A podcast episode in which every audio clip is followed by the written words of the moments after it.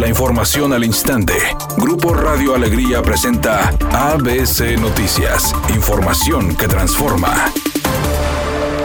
Luego de dos días seguidos donde se presentaron cifras de contagios a la baja, el secretario de Salud en el Estado, Manuel de la O, indicó que este martes se registró un repunte de casos a sumar 1.138 nuevas infecciones, además de 28 fallecimientos, señalando que las personas de entre 25 y 44 años son las que más contagios han presentado, siendo además el grupo etario con mayor incidencia de casos diarios en las últimas semanas. Por otra parte, dijo que la tercera ola de COVID ha provocado que el Hospital Metropolitano esté saturado y con solo una cama disponible para nuevos pacientes de COVID-19, ya que tiene ocupadas 299 camas de las 300 que están habilitadas. Ante el avance de la tercera ola de COVID-19 en Nuevo León, el funcionario de salud indicó que la situación y los contagios comienzan a llegar al cuello, ya que los casos han superado el impacto de las dos primeras en el estado, agregando que debido a la saturación hospitalaria, algunos pacientes que llegan al hospital metropolitano son trasladados a otros centros médicos, en ocasiones periféricos, ya que también se debe dar atención a embarazadas o a las personas que hayan sufrido algún percance.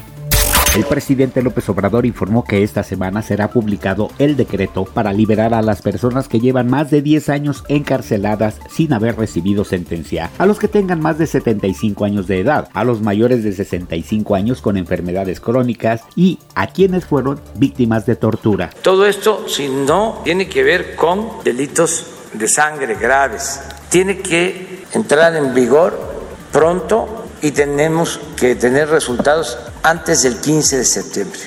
Editorial ABC con Eduardo Garza. En las clínicas del Seguro Social no hay ni siquiera medicina para la gastritis. Ahora imagínese medicamentos controlados, pues está peor. Lo mismo pasa en los hospitales del ISTE que atienden a los empleados del gobierno federal. Van de mal en peor ¿A poco no? Rogelio Funes Mori, Jesús Gallardo y Héctor Moreno reportaron con Rayados este martes tras su participación con México en la Copa Oro 2021.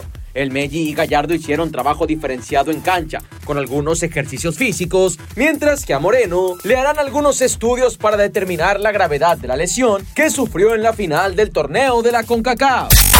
El actor Emanuel Palomares presumió a través de sus redes sociales la rutina que todas las mañanas sigue para mantenerse en forma. Sorprendió su capacidad de elasticidad digna de ser participante en las Olimpiadas. Al menos eso decía en los comentarios.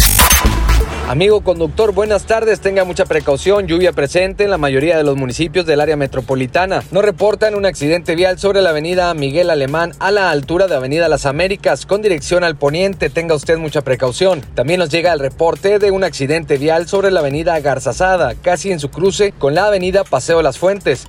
Por favor, utilice el cinturón de seguridad y tome su distancia al conducir.